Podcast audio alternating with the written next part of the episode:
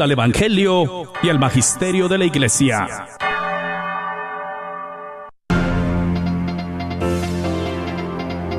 Estimados oyentes de Radio Vaticana y Vatican News, reciban un cordial saludo. De quien les habla, Mireya Bonilla junto a Sebastián Sansón hoy, aquí 28 de febrero, en los micrófonos de Vatican News.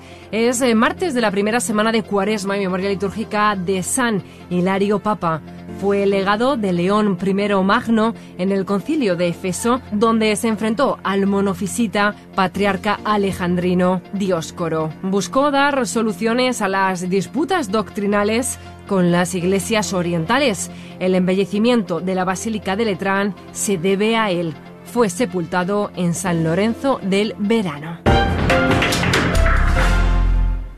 El próximo viaje apostólico internacional del Papa Francisco será Hungría, del 28 al 30 de abril. El Santo Padre viajará a la ciudad de Budapest, tal y como informó el director de la oficina de prensa de la Santa Sede, Mateo Bruni, el 27 de febrero.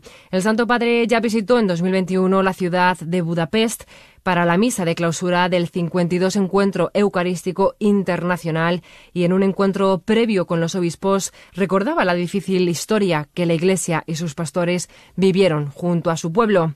La Iglesia de Hungría, con su larga historia marcada por una fe inquebrantable, por persecuciones y por la sangre de los mártires, dijo el Papa, está asociada de manera especial al sacrificio de Cristo. Muchos hermanos y hermanas, muchos obispos y sacerdotes vivieron lo que celebraban en el altar fueron triturados como granos de trigo para que todos pudieran nutrirse del amor de Dios. Fueron prensados como las uvas para que la sangre de Cristo se convirtiera en savia de vida nueva. Fueron partidos como el pan, pero su ofrenda de amor fue una semilla evangélica de renacimiento plantada en la historia de este pueblo, dijo el Papa Francisco en aquel encuentro con los obispos. El Papa viaja un fin de semana al país europeo que va a ser muy intenso, Sebastián ¿cuál será el programa previsto para el Papa en Hungría? Así es, Mireia, en el próximo viaje apostólico el Santo Padre se va a encontrar nuevamente con los obispos, los fieles, las autoridades, los refugiados, los jóvenes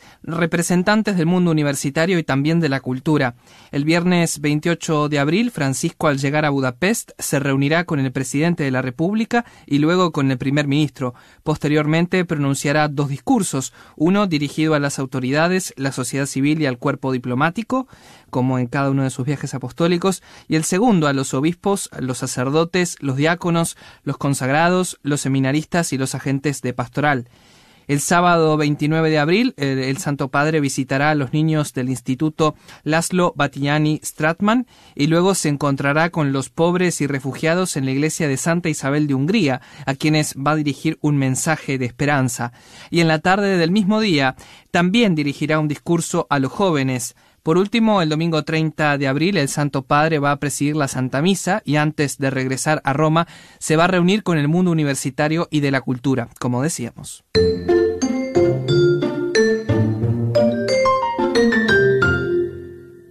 Ahora nos desplazamos hasta Ecuador, que ha acogido ya la tercera Asamblea Regional de la fase continental del Sínodo en América Latina y el Caribe, tras las dos asambleas regionales realizadas en El Salvador y en la República Dominicana para las regiones Centroamérica-México, CAMEX y Caribe, en el marco de la fase continental del Sínodo de la Sinodalidad este lunes 27 de febrero. Comenzó en Quito la tercera Asamblea Regional para los países bolivarianos. El encuentro se realiza en la Casa Salesiano de Espiritualidad San Patricio, a las afueras de la ciudad, donde han llegado durante el día anterior los representantes de Colombia, Bolivia, Ecuador, Perú y Venezuela. Tenemos con nosotros a Paula Calderón, periodista del CELAM. Este lunes 27 de febrero se inició la Asamblea Regional de los Países Bolivarianos, que corresponde a la tercera de cuatro asambleas organizadas por el Consejo Episcopal Latinoamericano y Caribeño, como parte del itinerario de la fase continental del Sínodo de la Sinodalidad. Durante la ceremonia inaugural, el presidente del organismo, Monseñor Miguel Cabrejos, aseguró que si no tuviéramos la certeza de que el Espíritu habla a la Iglesia y lo hace en virtud de la unción dada en el bautismo, la consulta se reduciría a una encuesta. El prelado se refirió a la importancia del evento en el que serán vitales la escucha y el diálogo para construir consensos. Han sido encuentros, creo, extraordinarios, de mucha cercanía, familiaridad, un espíritu sinodal y eclesial, porque está la porción del pueblo de Dios tanto en la región Cames como en la región del Caribe. Y ahora aquí, igualmente aquí estamos los cinco países de la región bolivariana, cinco conferencias episcopales, de manera sinodal eclesial, porque hay obispos, sacerdotes, religiosas, religiosos y laicos. ¿Qué cosa nos anima y nos debe animar? Pues el Espíritu de Dios, el Espíritu Santo. ¿No? Y hay una frase del, del texto bíblico que dice que el Espíritu Santo sopla donde quiere, cuando quiere y como quiere, un texto bíblico. Y necesitamos nosotros, para esta riqueza sinodal, la presencia del Espíritu. Aparte que teológicamente y, bíblica, y bíblicamente el Espíritu es el que guía, fortifica y entrelaza todos los carismas y dones que el Espíritu esparce en su iglesia, para el bien de la propia iglesia. La Asamblea Regional de los Países Bolivarianos se extenderá hasta el próximo 3 de marzo. Soy Paola Calderón Gómez. Sobre todo lo que suceda en esas asambleas regionales les estaré contando a través de Radio Vaticana, la radio del Papa. Hasta pronto.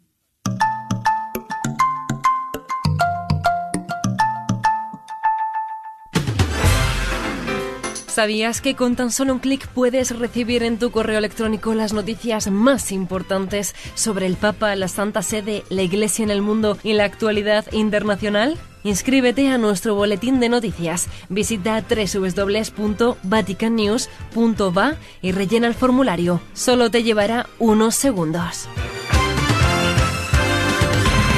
Y como ya informamos, el Papa Francisco se encuentra de retiro espiritual toda esta semana. Comenzó en la tarde del domingo 26 de febrero y junto a la curia romana concluirá el viernes 3 de marzo tal y como ha comunicado la oficina de prensa del Vaticano. Durante todo este periodo quedarán suspendidos todos los compromisos del Papa, incluida la audiencia general de mañana, miércoles 1 de marzo. Este año, al igual que en 2022, no se celebrará la tradicional cita cuaresmal en la Casa Divino Maestro de Aricha, por lo que el pontífice ha invitado a los colaboradores residentes en Roma a retirarse personalmente en oración. Y como ya se sabe desde el inicio de su pontificado, el Papa Francisco había elegido la Casa Divino Maestro regentada por los Paulinos en Aricha, localidad ubicada en la región italiana del Lacio, como un lugar de retiro junto a la curia para los ejercicios espirituales cuaresmales, pero tras la pandemia del COVID-19 esta cita en los dos últimos años no ha sido posible, por lo que no se están viviendo los ejercicios ejercicios espirituales de forma comunitaria, lamentablemente, sino de manera privada, cada uno en su lugar de residencia.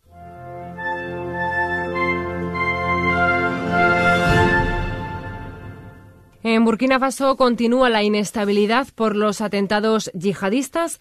Al menos 50 soldados, un número indeterminado de civiles y más de un centenar de terroristas han muerto en los atentados en los últimos días que llamaron la atención del Papa Francisco en el Ángelus de este domingo. Más de 10.000 víctimas desde 2015, dos millones de desplazados en un país que ha sufrido dos golpes de Estado en un año. Y tras el rezo de la oración mariana del Ángelus en este primer domingo de Cuaresma, el Papa dijo estar muy preocupado justamente por la situación que se vive en este país donde continúan los atentados terroristas. El obispo de Roma pidió también rezar por el pueblo de ese querido país para que la violencia que ha sufrido, dijo, no le haga perder la fe en el camino de la democracia, la justicia y la paz. De hecho, desde hace al menos siete años el país del Sahel es víctima de la violencia perpetrada por grupos yihadistas en el norte del país en una situación que también ha afectado a la estabilidad de Burkina Faso, que ha sufrido dos golpes militares en un año. Más de 10.000 personas han muerto desde 2015, con cerca de 2 millones de desplazados. Y el pasado viernes, la agencia de propaganda del Estado Islámico reivindicó la muerte de más de 50 soldados durante un enfrentamiento con el ejército la semana anterior en la provincia septentrional de Guadalán, en la frontera con Mali y Níger. Un convoy militar que intentaba avanzar hacia territorio controlado por los milicianos sufrió una emboscada. En el acto cinco soldados fueron secuestrados, mostrados en vídeos propagandísticos, mientras que el número de heridos es incierto. El ejército confirmó la muerte de 51 soldados y 160 milicianos en el ataque, mientras que no especificó el número de heridos. Tampoco hay certeza sobre las víctimas del ataque que había golpeado la ciudad de Tin Akov unos días antes. Los testigos informan de bajas militares y civiles en un enfrentamiento en un puesto militar avanzado, pero no hay cifras definitivas.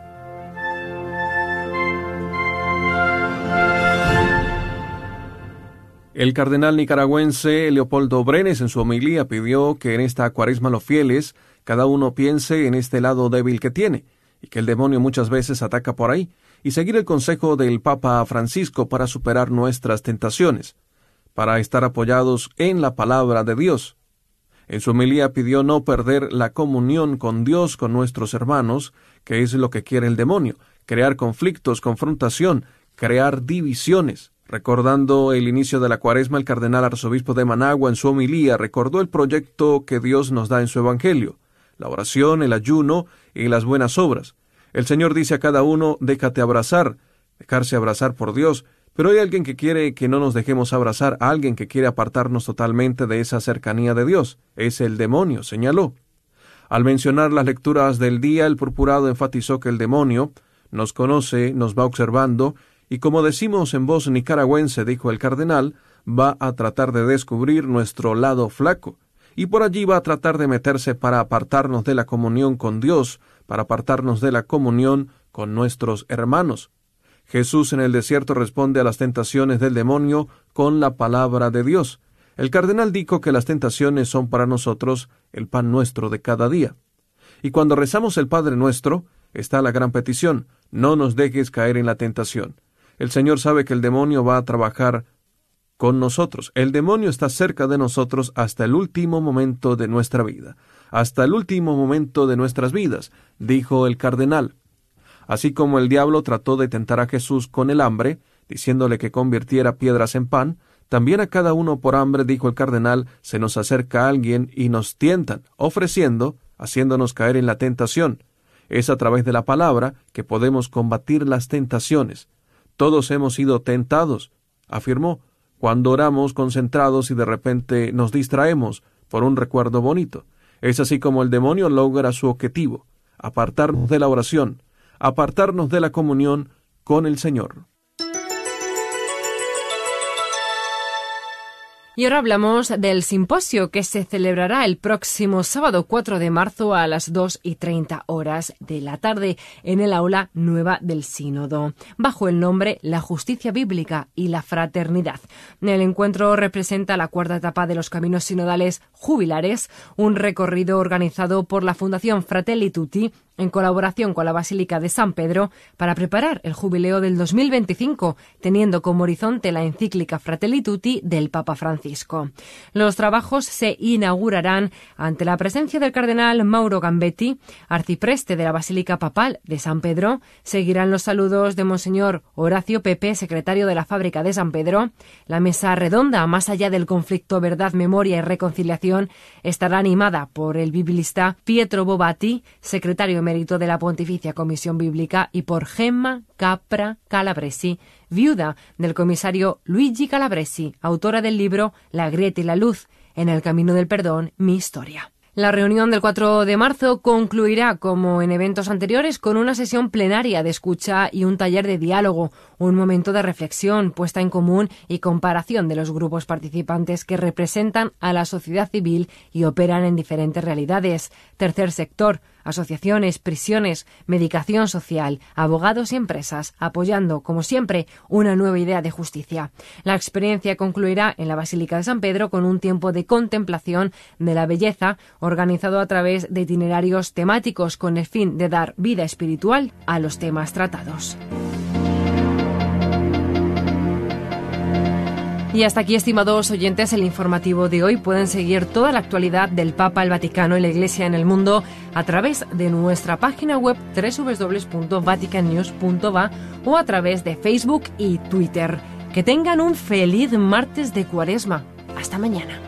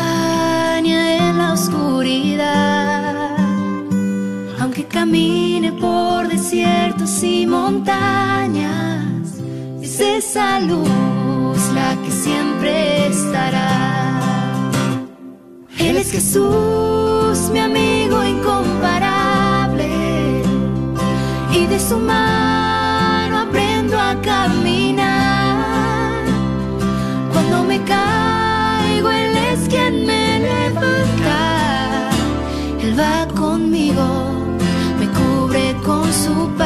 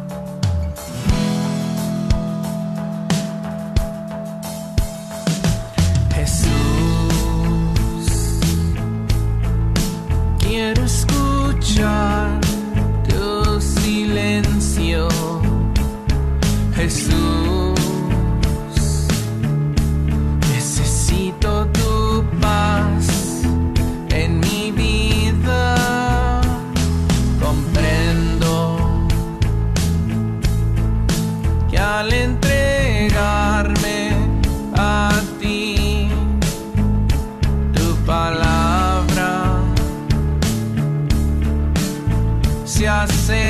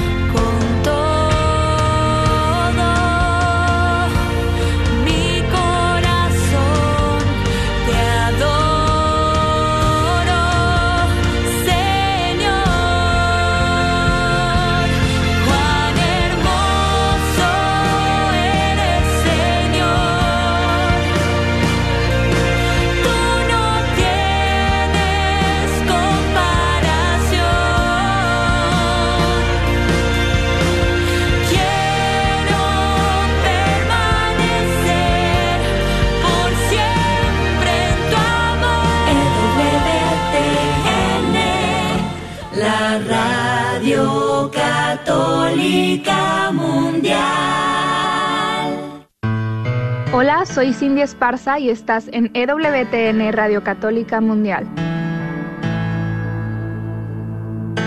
Te recuerdo que el Espíritu Santo siempre viene a nuestro auxilio. Solo pídele que venga a tu vida.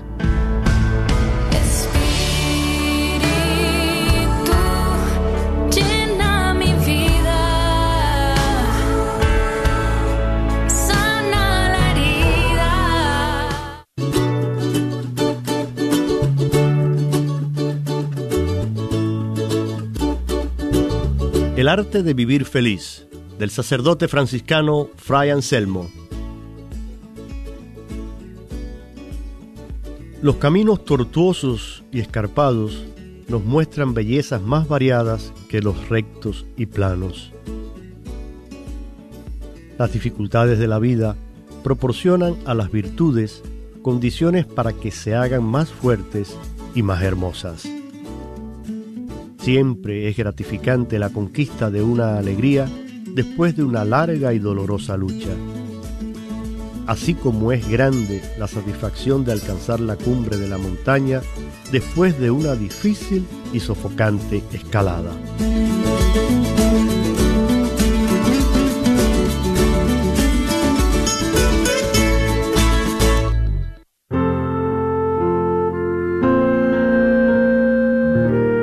Oración al ángel de la guarda.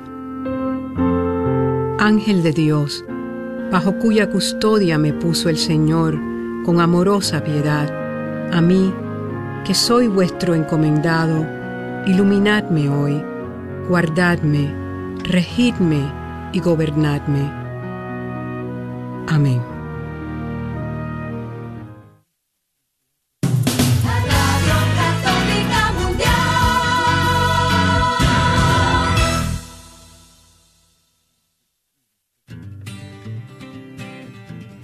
¿Qué significa ser iglesia? Somos la iglesia. Todos, o sea, yo también. ¿Que no la iglesia es el edificio? ¿El de aquí o cuál edificio, padre? Es el edificio espiritual que forma el Espíritu Santo cuando somos bautizados. ¿Formados por quién o qué? Porque si la iglesia es el cuerpo de Cristo, entonces Él es la cabeza. La cabeza y nosotros somos el cuerpo y donde quiera que Él vaya, allá estaremos nosotros. La iglesia somos todos. Jesús, María y José. Sí, también.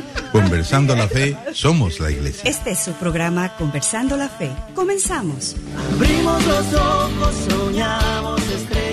Hola, ¿qué tal? Bienvenidos nuevamente a este tu programa Conversando la Fe, Somos la Iglesia. Yo soy Guillermo Robles y cordialmente te saludo desde los benditos estudios de Radio Santísimo Sacramento de la Diócesis de Sacramento, California, y a todos ustedes que nos escuchan y siguen a través de EWTN Radio Católica Mundial.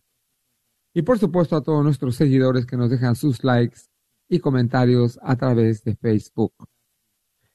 Pues hoy, ah, bienvenidos nuevamente a este día martes. Vamos a continuar trabajando, como ustedes todos saben, en nuestro Catecismo de la Iglesia Católica, que comenzamos el artículo primero titulado Las expresiones de la oración y estuvimos comentando acerca de la, o, del número 2701 y aquí estuvimos hablando lo importante que es la oración vocal. Nuestra oración tiene que ser escuchada en cantidad de palabras, no nada más en la cantidad de palabras que decimos, sino el fervor de nuestra alma, que es lo principalmente que tenemos que, decir. Y el Padre nos estaba comentando acerca de lo importante que es orar, pero orar, o sea, hablando, o es que nos escuchemos y comentábamos que pues a veces queremos orar, pero hay más gente, entonces tenemos que hacerlo en, en, silencio, pero interiormente tenemos que gritar, hablarle al Señor que nos escuche, ¿verdad? Es muy importante gozar la oración y hacernos dóciles a la palabra de Dios, no las palabras que nos está diciendo este mundo tan tremendo en el que vivimos, pero que pues por medio de la oración yo creo que lo vamos a aprender a vivir bien. Hoy día, pues vamos a continuar con este número, desglosándolo un poquito más y vamos a entrar al número 2702, pero no sin antes presentarles al gran equipo de esta mañana. Yolanda Barajas, misionera Verbunde y el gran equipo. Memo, nos honras demasiado. Gracias por estar en sintonía con nosotros y que nos permitan entrar a acompañarles estos momentos eh, y dialogar, aunque pues no entra en la cabina, pero sí eh, en el corazón, eh, ir, ir dialogando también. Vamos practicando esto que estamos dialogando a través de estas expresiones de oración. Gracias. Y para completar este equipo trinitario, ¿verdad? Pues somos tres. Eh, soy el padre Rodolfo Llamas de la parroquia de San José, al norte de la ciudad de Sacramento. Y sí, qué importante es poner todo nuestro ser en la oración, en nuestro diálogo con Dios. Todo nuestro ser que entre en este diálogo, que se ponga en contacto con este Dios que nos creó de pies a cabeza y Él nos conoce perfectamente por dentro y por fuera y de pies a cabeza. Bueno, Él nos creó y nos ama cada célula de nuestro cuerpo, nos ama enteritos tal y como somos. Por eso que yo entre en un diálogo completo con Él, en mi mente, en mi corazón, eh, y luego escuchamos en el número pasado que se nos ponía como ejemplo al mismísimo Cristo que hacía su oración en las, en las alegrías y en las penas, eh, se ofrecía a Dios, se alegraba con Dios y entonces eh, lo hablaba, lo decía. Esto es algo importante eh, que lo vamos a seguir analizando ahora. es tan importante que nosotros hablemos. Y yo quisiera, no sé, quisiera hacer una como diferencia entre oración y rezo.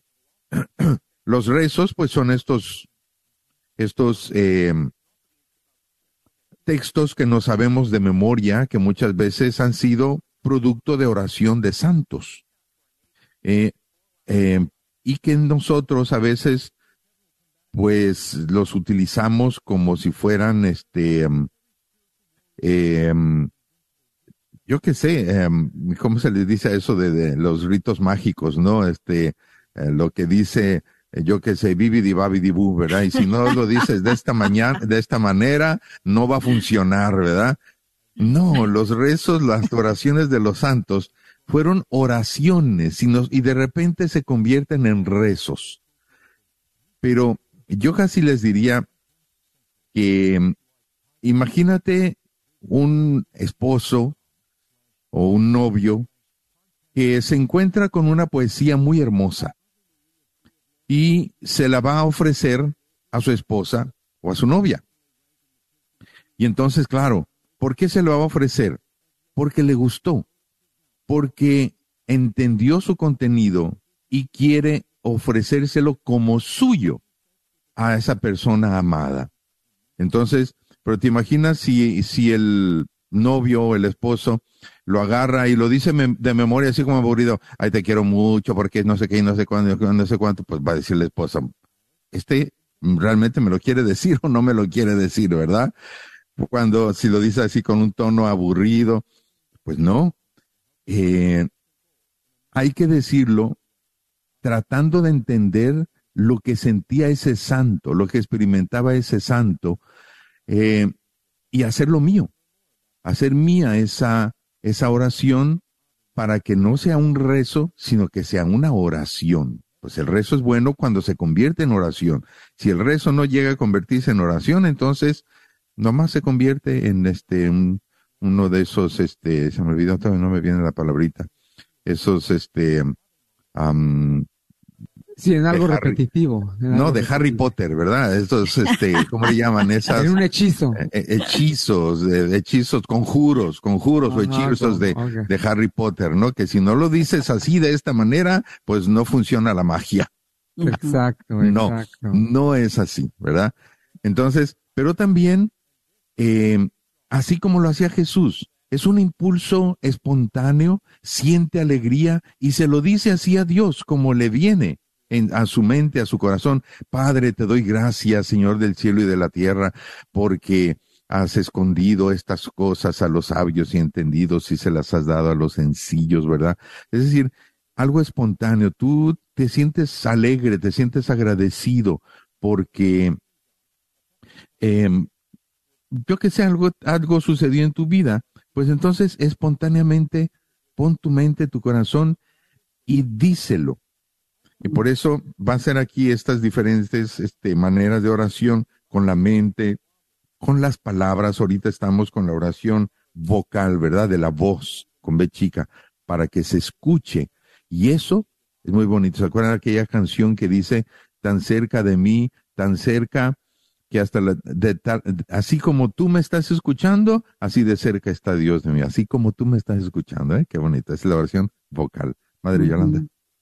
Sí, profundizando un poquito según lo que lo escucho decir, eh, que a veces es verdad que cuando uno todavía no tiene como esa espontaneidad con Dios o ese ir creciendo en distintas formas de acercarnos con Dios, eh, sí es verdad que he visto a personas o he escuchado a personas que es que no he hecho mis rezos y siento como que me siento hasta infiel, pero eh, podemos o sea, yo creo que los rezos son importantes, eh, que nos ayuden las oraciones de otros santos, pero a veces es bonito esa oración que usted dice, o sea, hoy igual a Dios también le gusta como esa a novedad, esa espontaneidad, pues algunos días no me puedo centrar, algunos días eh, no, mm, y otros días eh, valorar ese tipo de oración espontánea con el Señor, como ir, yo diría como en un buffet, ir metiendo de los dos para ir creciendo. Las oraciones de los santos son muy buenas, de hecho las vamos a profundizar en los siguientes números, pero sí que, que ir creciendo en esta familiaridad con Dios, que es lo que nos está invitando que la oración mm, vocal, que, que nos va a ir en, expresión en voz alta, aprender a, a, tratar a Dios como, como estamos hablando, conversando la fe ahorita en voz alta en, a través de los medios de comunicación. Qué bonito llegar a tener esa familiaridad con Dios en voz alta. Creo que es muy bonito. Sí, Memo. Padre, a ver, es que yo tengo una pregunta porque, y eso lo he escuchado ¿no? de muchas, de muchas personas, a, sobre todo de los jóvenes, ¿verdad? Que, por ejemplo, cuando hacemos el rosario, ¿por qué se tiene que repetir la misma oración tantas veces? Porque creo que a veces ellos no terminan de entender por qué hay que repetir el Ave María diez veces. Mm. Entonces, entonces se les vuelve repetitiva y como que como jóvenes no terminan de entender, no sé si no, yo a lo mejor tampoco, ¿Por qué hay que repetirlo tantas veces? Porque a veces en esa parte es donde se, distraen, se pierden. o sea, ya nada más la vuelven repetitiva, repetitiva, repetitiva. Claro, claro. están diciendo.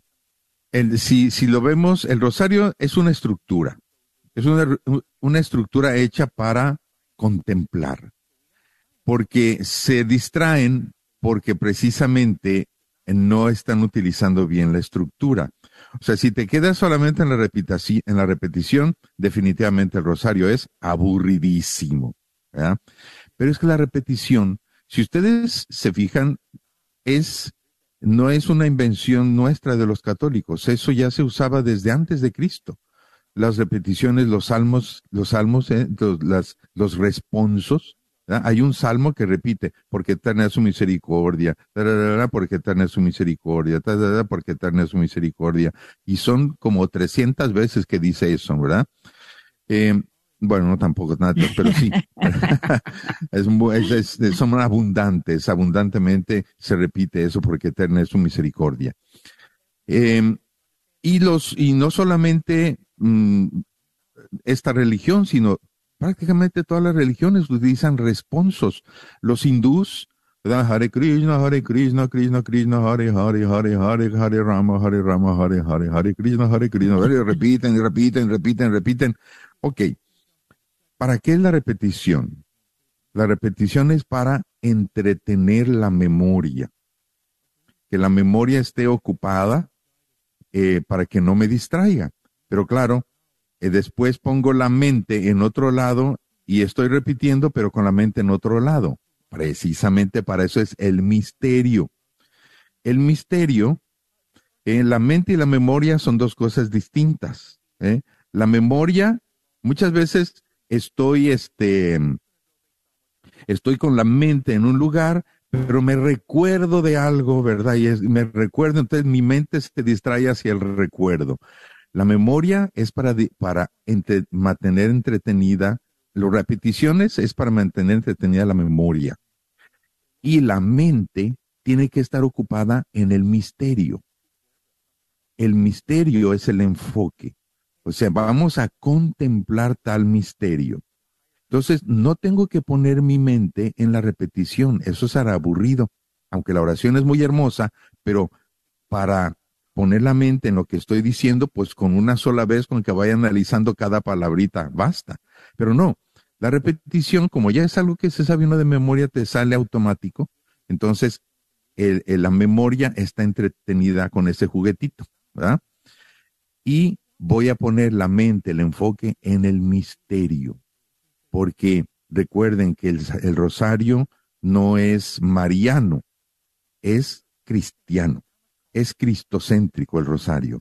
Estamos contemplando los misterios de la vida de Cristo y María nos acompaña porque ella vivió todos los misterios de Cristo. Entonces, se trata de meterme en el misterio. Yo me acuerdo cuando, cuando me fui a Medugori, Yo dije, no, no, no, no voy a utilizar el rosario. Bueno, si lo utilizo, no voy a fijarme en que sean 10. Para mí 10 son muy poquitas. Cuando termino, cuando dicen gloria al Padre, mm, apenas iba a empezar a contemplar y ya, ya se acabó el misterio. Hay veces que me acuerdo que me salí, era, ya estaba oscureciéndose y me salí a caminar por ahí por los campitos de, de Medugori en ese llano que hay entre los cerros. Em, y yo me dije, voy a contemplar un solo misterio. Y me puse a repetir Aves Marías como loco sin contarlas, nada más repitiéndolas y a caminar y contemplando solamente un solo misterio. ¿Cómo le saca uno jugo a eso? Mm. Es bien bonito. Esa es la estructura de cómo se, se reza un rosario. De todos modos, eh, yo creo que la, eh, el tipo de oración letánica que es el rosario, precisamente es eh, a base de repetición, es que nos cae el 20. Miren, si unos enamorados no se acuerdan y, y, aquella palabra que se dijeron la primera vez, o sea, queda marcada y qué me dijiste, o las palabras de cariño, o sea, tú y Lorena todo el rato y que cariño, bombón y no sé qué y no sé cuánto, o sea, se dicen lo mismo, se dicen lo mismo, pero eh, lo necesitan y, no es lo mismo, porque no es lo mismo que te diga chocolate amargo a que te diga bombón, ¿verdad? Entonces te gusta tu, tu título, ¿no? Yo creo que repetir las palabras eh, con es, eh, por, por, lo que vamos diciendo, con esa conciencia, uh -huh. con esa imagen ante la presencia, eh, estar con la Virgen y decirle las palabras que le dijo Dios, que le dijo el ángel, eh, que participo con ella. Entonces estoy repitiendo, pero las estoy reviviendo. Estoy alegrándome con María de los piropos que Dios le dijo. Y ella, como es eh, medianera de todas las gracias, me está haciendo partícipe de lo que ella sintió, de lo que ella vivió.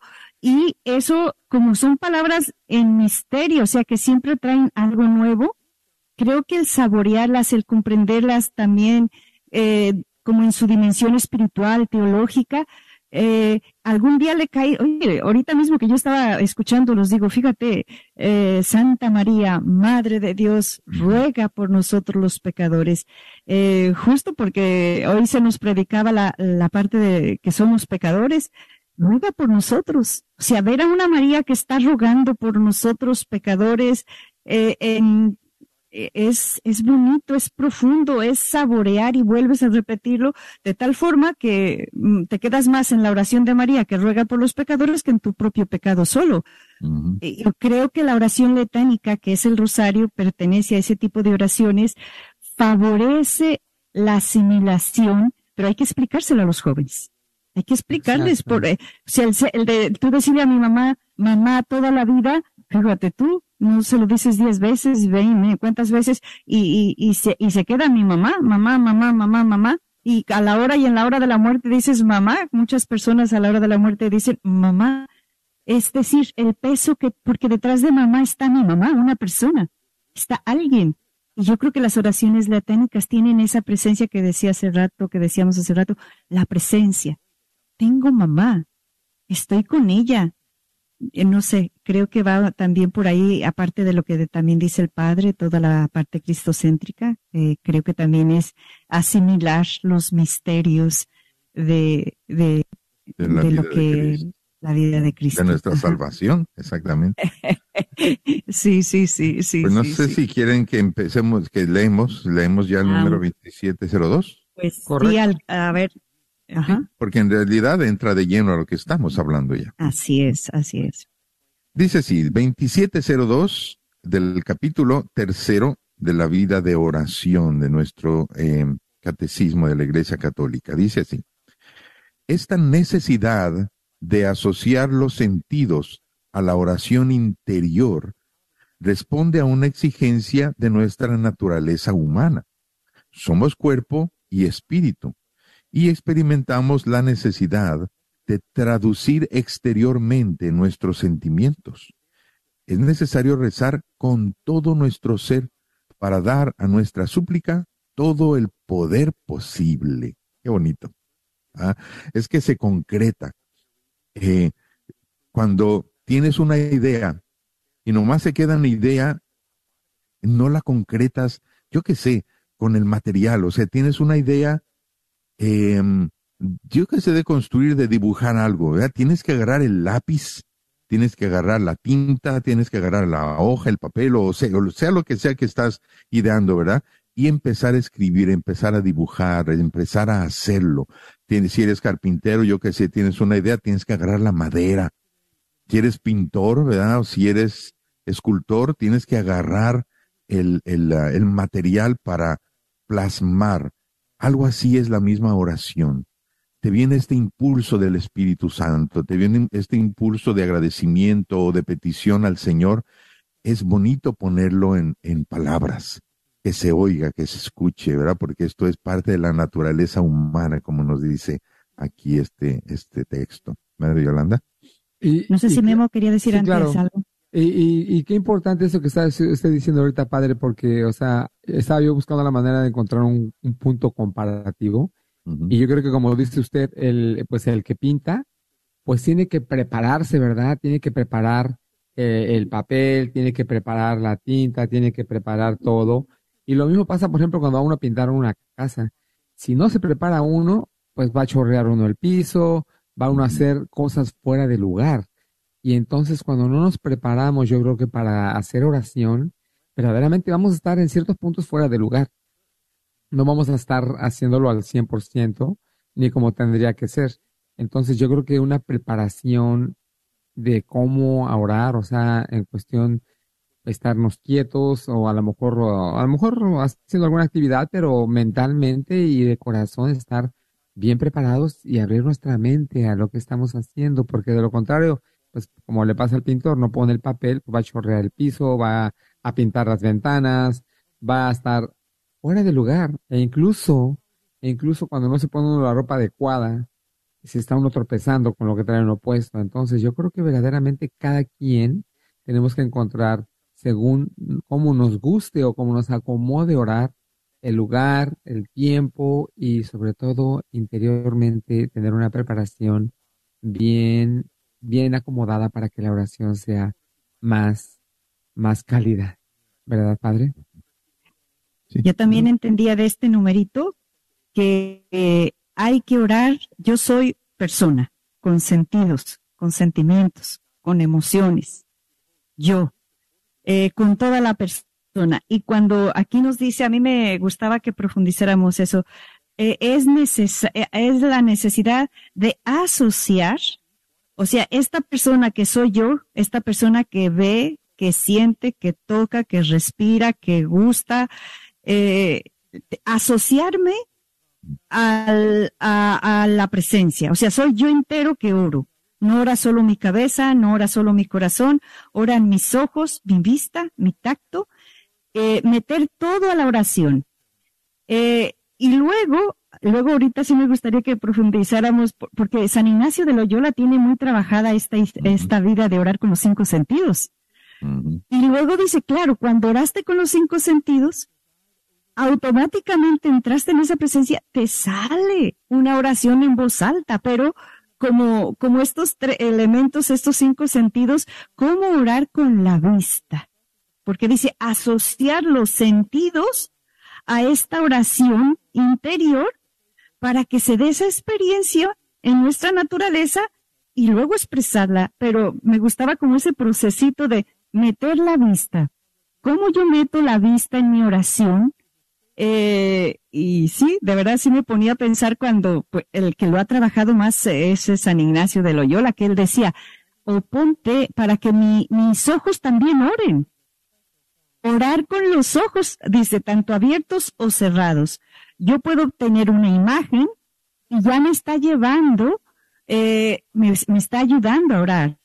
O orar con un pasaje bíblico, imaginarlo, eh, pero verlo. O sea, por eso ayuda mucho la iconografía, que, que, que los iconos son pasajes bíblicos que no estamos muy acostumbrados en esta parte de Latinoamérica a orar mucho con los iconos. Yo más bien he visto, eh, y a mí antes se me hacían feos, digo, ay, qué, qué, qué feo pintan a, a Jesús, pero cuando uno no conoce, eh, ¿verdad? Con cara larga y tiene todo su sentido, para educar la vista, de, porque su objetivo de estos, eh, no sé si luego usted, padre, los quiere, que estuvo por allá, por Grecia, que tiene mucho sentido de no distraer, ir a lo esencial del pasaje bíblico para verlo, sentirlo, tocarlo, eh, todo eso de meter los sentidos y ese tipo de oración como que no estamos muy impuestos. La oración vocal tiene que ser fruto de todo ese, eso, haber eh, puesto en función los sentidos. Sí, sí, padre. Sí. No, y este, hay muchas cosas que, que se pueden decir.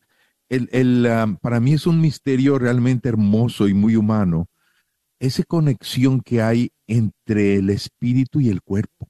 Sí. O sea, cuando realmente cuando, cuando una persona muere, que está dejando el cuerpo, o sea, ese humano, ese ser humano, ese espíritu humano que se ha quedado sin cuerpo, en realidad no está siendo plenamente humano. Todos esos santos que decimos que están en el cielo, pues en realidad no es un cielo, no es el cielo que Dios quiere para todos nosotros. Dios está preparando un cielo nuevo. Eso está escrito, ¿verdad? Un cielo nuevo y una tierra nueva. Es decir, Dios nos tiene que dar un cuerpo de regreso para que seamos plenamente humanos, pero ya va a ser un cuerpo como el de Cristo, ¿verdad? ¿Estás tratando de comprar o vender tu casa y no sabes dónde empezar? Llama a Rosa Laureano al 214-236-6736 y déjate guiar por los pasos necesarios en obtener o vender tu propia casa. ¿No tienes seguro social? No hay problema. Si tienes el ITIN, Rosa te puede ayudar a obtener tu meta. Llama a Rosa Laureano al 214-236-6736. Coldwell Bankers Apex Realtors, donde nuestra filosofía es poniendo los intereses de nuestros clientes sobre todo. Este es un patrocinio para la red Radio Guadalupe. Grupo Defensores de la Fe de Catedral Guadalupe te invita a las clases de cómo defender la fe todos los martes de 7.30 a 9.30 de la noche en el Gran Salón. Estas clases son gratis. El interés de nosotros es que juntos aprendamos a conocer más con la Biblia nuestra fe, porque católico instruido jamás será confundido. ¿Buscas un lugar donde puedes hacer tus impuestos que sea confiable? Con tantos cambios en el sistema de impuestos, es importante asistir con profesionales que saben lo que están haciendo. Y EZ Rapid Tax Multiservices tiene a sus profesionales para ayudarte a obtener el mejor reembolso posible a la hora de hacer tus impuestos. Localizados en el 14440 South Josie Lane en Farmers Branch, te están esperando. Llámales al 972 620-3810. 972-620-3810. EZ Rapid Tax Multiservices también cuenta con dos oficinas en el Metroplex. Agradecemos el continuo patrocinio a EZ Rapid Tax Multiservices a la red Radio Guadalupe. Gran concierto católico este próximo viernes 10 de marzo en la parroquia de Santa Cecilia. Los boletos ya están disponibles en las tiendas católicas del área de Dallas. Librería parroquial en Oak Cliff. Santa Faustina frente a la parroquia de San Juan Diego, tienda católica Shalom en Garland, Texas y tienda del Sagrado Corazón dentro del Wagner Bazar. Hoy yo me acerco, clama, para que Señor. Hola mis hermanos, les habla Jorge Morel de la República Dominicana y quiero invitarte a un gran concierto el día viernes 10 de marzo en la parroquia Santa Cecilia en Texas. Te invita Radio Guadalupe Católica y la parroquia Santa Cecilia. Estará por allá mi hermano Jorge Loma y Jesse Rodríguez. También estaremos compartiendo nuestra música con cada uno de ustedes el viernes 10 de marzo en la parroquia Santa Cecilia desde las 6 de la tarde. Te esperamos. Corre la voz. Que Dios te bendiga.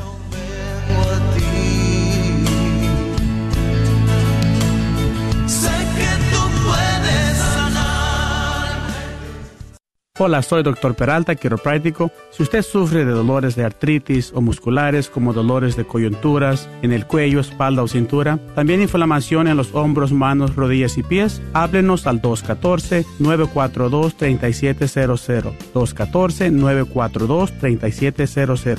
Recuerde, también atendemos cualquier accidente de auto o de trabajo. 214-942-3700. Este es un patrocinio para la red de Radio Guadalupe. ¿Sabía usted que los planes de Medicare pueden cambiar de año a año? ¿Y también sabías que para el 2023 las primas de Medicare estarán históricamente bajas? Es por eso que durante el periodo de inscripción anual vale la pena compartir su cobertura actual con todas las opciones que hay para el 2023. Mi nombre es Adriana Batres, soy agente de seguros de Medicare, soy feligrés de Nuestra Señora del Pilar y puedo ayudarle a comparar su cobertura actual de Medicare. Puede llamarme al 972-533-0457. Si eres beneficiario de Medicare o estás a punto de cumplir los 65 años de edad y necesitas ayuda, llámale a Adriana Batres al 972-533-0457.